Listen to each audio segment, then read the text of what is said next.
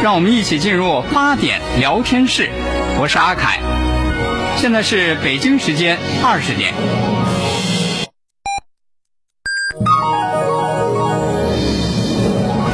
您现在收听的是济南新闻广播，FM 一零六点六，济南的声音。新闻无论大小，你想听咱们就聊，评论不在多少，说到点子上就好。每晚八点，欢迎收听八点聊天室。各位听众朋友，晚上好，欢迎来到八点聊天室，我是阿凯。今天是周日，又到了和大家一起来聊一聊这周国际上那些事儿的时间了。在今天来到我们直播室的还是大家的老朋友，节目嘉宾。经济学博士刘伟全博士，听众朋友们晚上好。节目嘉宾费志忠先生，听众朋友们大家好。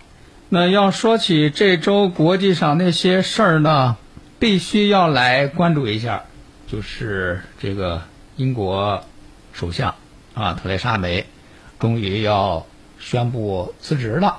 哎，这个事儿呢，说实话，哎呀，当天这个梅首相。二十四号啊，上个礼拜五，在那个唐宁街十号宣布要辞职的这个消息的时候，确实从那个新闻上看到啊，那个场景啊，让人感觉真的是挺心酸，因为你看这个特蕾莎梅呢，一直在这个世人面前啊，是一种那种就是一个是呢挺坚强。对，再一个呢，就是那种挺有韧劲儿。嗯，你看他干个什么事儿哈，他确实挺有韧劲儿。你你你你就说吧，他这个上任的这个目的，就是为了要使这个英国脱欧能够完成，是吧？被称为这个脱欧首相嘛。对。他为了达成这个目的，说实话，在他当首相的这个三年当中，确确实实，你说这个各种各样的委屈啊，得得给欧盟谈。得得受受各种各样的那个欧盟那边哈提各种各样的条件，然后呢，好不容易和欧盟那边谈成了，谈完了，嗯，是吧？哎呦，这个总算是告一段落，大功一件。回来又拿回和欧盟谈那个协议，回到国内又被议会给否了。哎呦，这个反对党怼，啊，这个议会怼，到最后自己所在这个保守党也不满意，也怼，嗯。是吧？到最后这个怼来怼去，二十四号上周五，终于说这个泪洒唐宁街，啊，说那个行，这个这个我我就这个下个月七号，我这干到下个月七号啊。我没说嘛，没说干几号吧？这个啊，说这个下个月七号是辞去这个保守党党首的这个职务，然后呢？辞去保守党党首应该是现在就辞了。啊，他首相呢，可以当。嗯嗯嗯。然后呢，要等着这保守党选出新的那个领袖。对。然后，因为保守党现在执政党，他就直接就是接任首相。嗯嗯嗯。然后就是说到最后，这个梅首相实在是忍不住了啊，说是这个声带哽咽啊，然后呢就是扭头 快步进入了唐宁街。不是，我就是最后一句话，就是，我我还是很荣幸，我有机会能为这个我所爱的国家服务。说完之后，就扭头，其实是声音就是像你说的，就是带着这种哽咽的声音。就不不不要不要让那个眼泪在那个让媒体看见是吧？捕捉到，毕竟他是一个首相代表是吧？英国的这种形象嘛。对，您看我扭头就我他妈说呢，老费呢一个劲儿就乐。我觉得他演戏啊。你看，你看，你，我觉得我觉得是演，我觉得是真情流露啊！你你看，你看，你你俩你俩可以变一变，你俩可以变一变啊！啊，老费觉得这说这个这个搞政治的人嘛啊，其其实我感觉他没有必要演戏，因为他本身是作为呃英国的第二任女首相，其实一当选的时候，很多人就拿他去和那个撒切尔夫人去比嘛，撒切尔夫人是铁娘子，对不对？那就是非常坚强的。是吧？然后这个特蕾莎梅上台之后呢，虽然她自己，呃，没有把自己就说是嗯，就说我是铁娘子第二哈，嗯其实并没有她自己没有没有认同，但是她你看她做事啊，包括她那个在那些这个议会和那些那个反对党的辩论的时候啊，嗯他的这种发言，她的这种风格，其实特别干练。嗯啊，我感觉她还是这种，真是雷厉风行那种啊。然后做这在这个这个上台之后呢，就是接了卡梅伦的这个烂摊子嘛。卡梅伦喜欢玩公投、玩民主是吧？第一次玩的时候差点把苏格兰玩出去，第二次终于把那个英国脱欧了。哎那么那个摊子就是谁呢？由这个特蕾莎梅来来去给他嗯呃收拾。嗯确实是，这个在这种怎么说呢？他实际上呢，我感觉哈，就是他为什么是软脱欧呢？还是为什么鲍里斯、约翰逊对他就就非常反感呢？就是你为什么还要跟欧盟在这儿就是扯不清呢？嗯。我们脱欧就脱欧吧。嗯。所以说呢，刚才你说的非常好，就是他一方面呢又要跟那些欧盟的人去。去去去妥协去谈判，他不想让英国一下子脱离整个一体化之后，给英国经济带来嗯。就是一些重大不确定性的东西。同时呢，他还要面对刚才说国内的这些反对派也好，国议会也好，那么他们还有就是各自的政党有各自的想法，对。最终他很难去完成这样一个协调。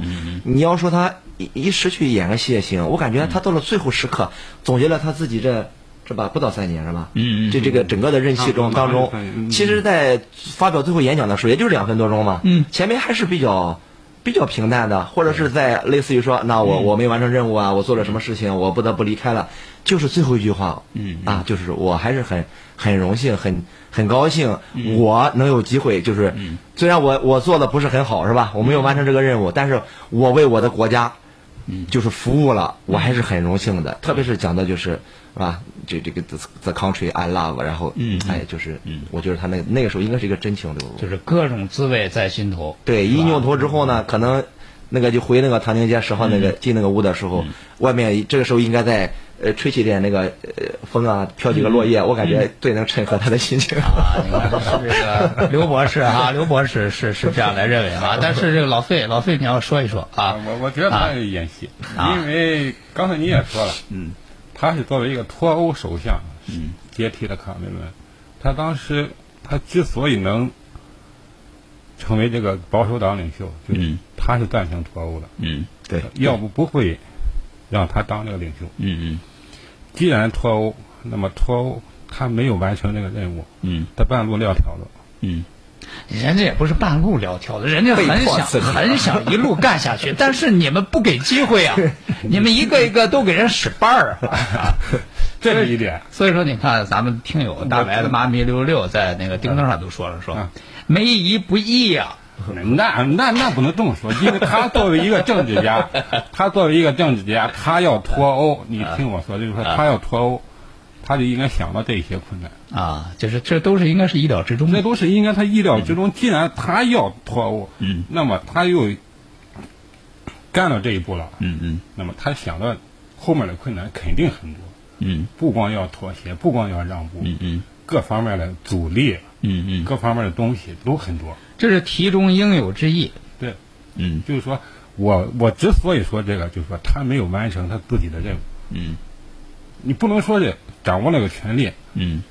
你说是为国家服务了，嗯。你确实可能也为国家服务，但是你掌握这个，这是因为这是一个国家的最高权力，你没有把这个国家带到他在他这个选民他所希望的那个地方去，或者说是在这个在在这个整个进程当中，嗯你是不是尽力了？是不是和欧盟在这个谈判当中嗯完全尽力了？就是说，当初这个这个谈判为什么他那个脱欧协议没有在议会通过呢？因为大家都知道他那个北爱这个这个地位问题没解啊决。解决不了。他也完全知，他作为一个英国的这个政客，他完全知道这北爱地位在英国是不可不可能嗯那个做出让步呢。嗯他那么为什么还要写入这个条约呢？嗯在中间种种东西可能，可能现在你可能搞不清楚。我估计估计过上几年，可能慢慢这些内幕都出来以后，嗯，大家都知道了。嗯，这是第一点。那么第二就是这个老费这个意思是说什么呢？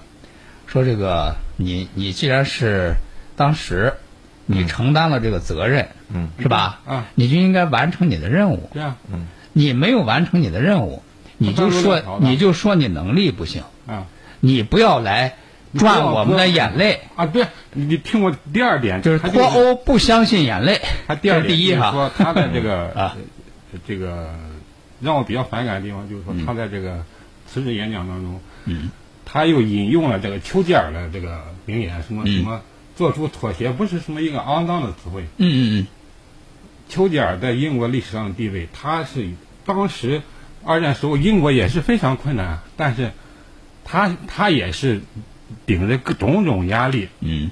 最终嗯。还是和这个把这英国这个整个它的国力它都保存下来了，这是非常困难。他做到这一点了吗？嗯，啊，你说人丘吉尔说那样话可以说，因为他成功了。他成功了，你这个特蕾莎梅，你没有成功，你就什么都不能说。那么第三点，他 好像他在这个这个退职演讲、这个辞职演讲当中还提到他是、嗯他是英国第二任首相，他专门提、第二任女首相，他专门提到了，嗯并且他不是最后一任首相。嗯实际上他这个、呃、潜台词就是说，上面有撒切尔夫人，嗯那么我好像要接任撒切尔夫人，嗯那么他他在这个历史上的地位，他能和撒切尔夫人相比吗？嗯嗯撒切尔夫人的那种强硬态度，嗯他是比不了。我记得，反正撒切尔夫人那时候也是在英国一个什么，反正也是涉及传英国这种国运的那时候，就是说当时都反对他，他当时就在议会发表演讲。当时呢，他英语的原意就是说，你们可以转弯，我坚决不转弯，嗯嗯就是我这个头我坚决不掉。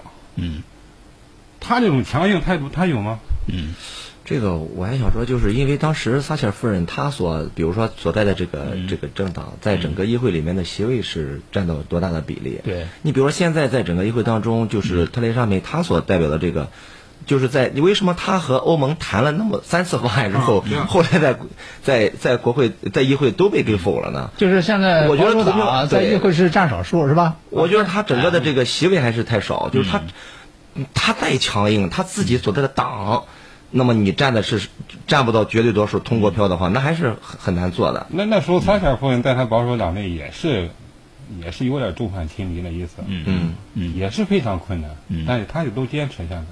所以说老费的意思还是你能力不行。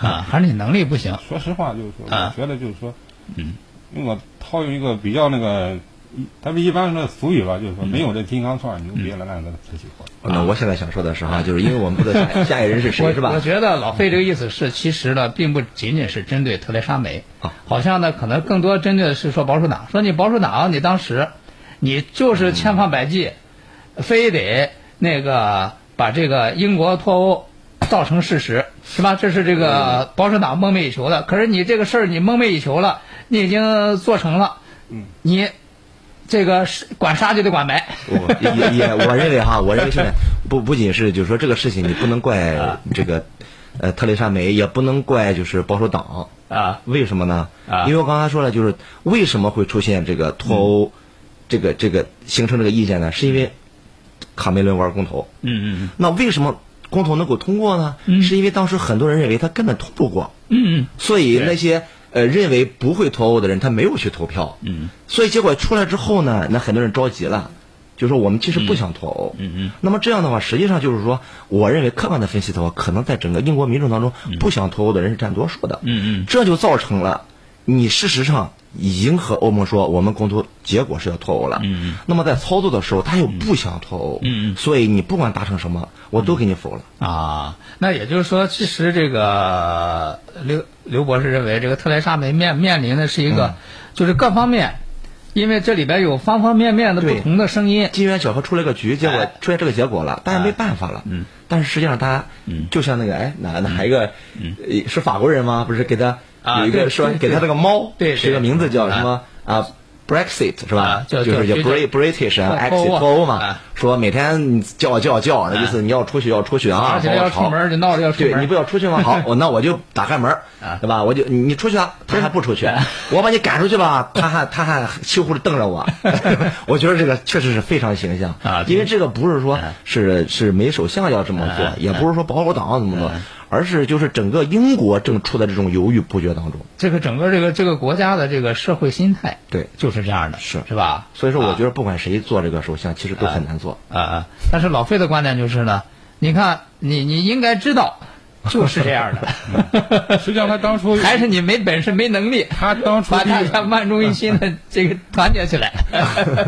他们当初因为他们保守党上台，他们那个因为靠脱欧这些口号，他们是拿了很多选票。对对对对对，嗯，那你就应该兑现选民吗？啊，你就应该兑现，啊是吧？应该兑现因为当时你们保守党能上来，也是因你为起码应该像特朗普这样吧，我说话我算数。我 我觉得其实特特蕾莎梅是挺香，说好算数的，但是挨不住就是反对的多嘛。对所以我就想说嗯，我们再继续就是那个说说下一任那个还有个更强硬的是吧？说硬脱欧那个哎叫，所以说现在的这个问题呢，就是这样啊，就是特蕾莎梅所没有完成的这个任务。嗯嗯因为刚才你像这个，其实不管是老费还是这个刘博士，我觉得其实你们俩呢，就是有一点是共识的，就是在面对这个英国脱欧这个问题上，在英国国内，就是各种不同的这个观点，嗯，各种不同的这个社会意识和潮流是非常对立的。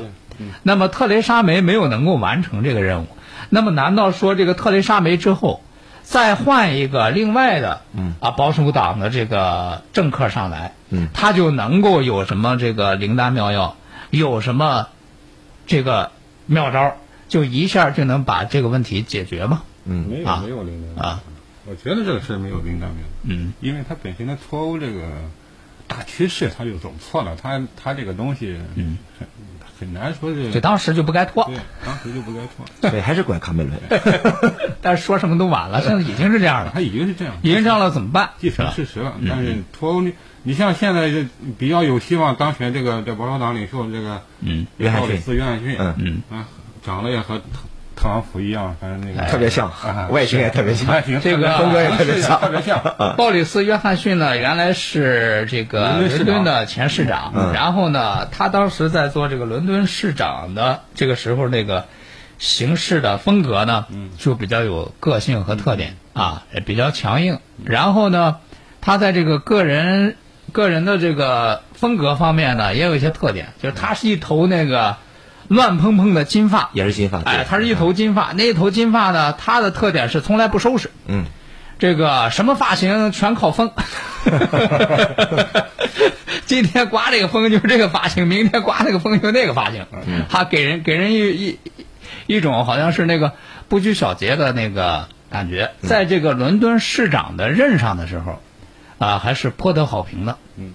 嗯，后来呢，这个保守党借这个脱欧之后，呃，成了这个执政党。然后鲍里斯呢，曾经担任过这个美首相的这个外交大臣。对，啊，其实他在这个担任外交大臣的时候，当时大家就有一些那个想法和看法哈、说，因为他是强硬的脱欧派。对，啊，就是他他就主张的硬头，他说派这么一个这个硬头的人来做外交大臣，好像还是和这个这个这个欧盟那个进行谈判的那个就叫脱欧的什么谈判代表，哎谈判代表是吧？说派他，嗯，说说和欧盟谈能谈出什么好来啊？但是，呃，在当这个外交大臣其实时间还不长啊，对，就因为和这个梅首相在这个脱欧的这个方向上，对，呃，到底是硬脱欧还是软脱欧？嗯，两个人发生了激烈的冲突和矛盾。对，然后这个约翰逊就一怒之下就辞职。辞职。之后一直就开始在这个想当领袖，哎，想当保守党的党首。对，现在这个梅首相这个要在六月七号啊辞任这个保守党这个党首，然后再进行这个选举的过程当中，好像现在这个约翰逊的这个呼声和他个人的这个想法，啊，都还是比较高的。他个人的想法呢，也是那个比较迫切的。关键是，如果换了这个鲍里斯·约翰逊之后，对，他就有什么能力，有什么力挽狂澜的这个能力，他就有什么这个政治上的智慧，就可以把这个英国脱欧这个问题解决掉嘛？那我觉得这个话题呢，咱们可以在广告之后和大家继续来说。培堂中医济南分院传承中医药文化智慧，打造中医药民族品牌，以有苦皆灭除、其心得安稳为行医准则，践行新时代的雷锋精神，更好地发扬行医准则，用爱心服务百姓，造福百姓，在患者心目中树立了良好信誉形象。看中医就到培堂，成为了百姓自发的信誉口碑。培堂健康热线零五三幺八八九八三九零八八八九八三九零八。看中医治骨病到杏林，看中医治骨病就到杏林中医院。看中医治骨病还是到杏林中医院。杏林中医院地址：山大南路十二号，预约电话：零五三幺八三幺二零九九九零五三幺八三幺二零九九九。杏林中医院治骨病很在行。杏林中医院还是济南市、山东省医保定点单位。社区工作苦，苦在琐碎复杂；社区工作累，累在千头万绪。但洛源街道应虎池社区居委会主任米军，凭着一门心思给居民办好事的理念，让老小区。焕发出新生机。老百姓只要是有困难找到我，不管是大事小事，全部都作为一个大事去处理。两周时间拆除回民小区一百零三处违建，让七百多户居民享受到集中供暖的便利。社区居民空气也好了，老百姓都给政府点赞。身边的榜样，前行的力量。大型公益宣传平台榜样。济南松鹤堂大药房，省市医保定点药店，黄氏益寿强身膏，省内指定销售药店，经营中成药、西药、保健食品、中药饮片，由知名中药企业生产，品种齐全，质优价廉。三七、人参、西洋参等名贵中药饮片，免费破壁打粉，职业中药师现场指导用药。地址：宁湖西路与济安街交叉口西行五十米路南。便民热线：零五三幺八六八零幺幺幺八八六八零幺幺幺八。国事、家事、天下事，大事、小事、身边事，每晚尽在八点聊天室。好，听众朋友，欢迎继续收听八点聊天室，我是阿凯。今天是周日，又到了和大家一起来聊一聊这周国际上那些事儿的时间。在今天来到我们直播室的还是大家的老朋友，节目嘉宾经济学博士刘维全博士，节目嘉宾费世忠先生。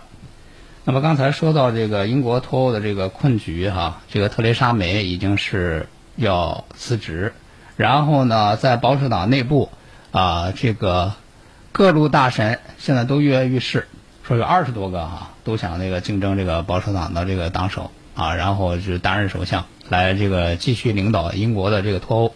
其中呢，这个风头最劲的就是这个鲍里斯·约翰逊。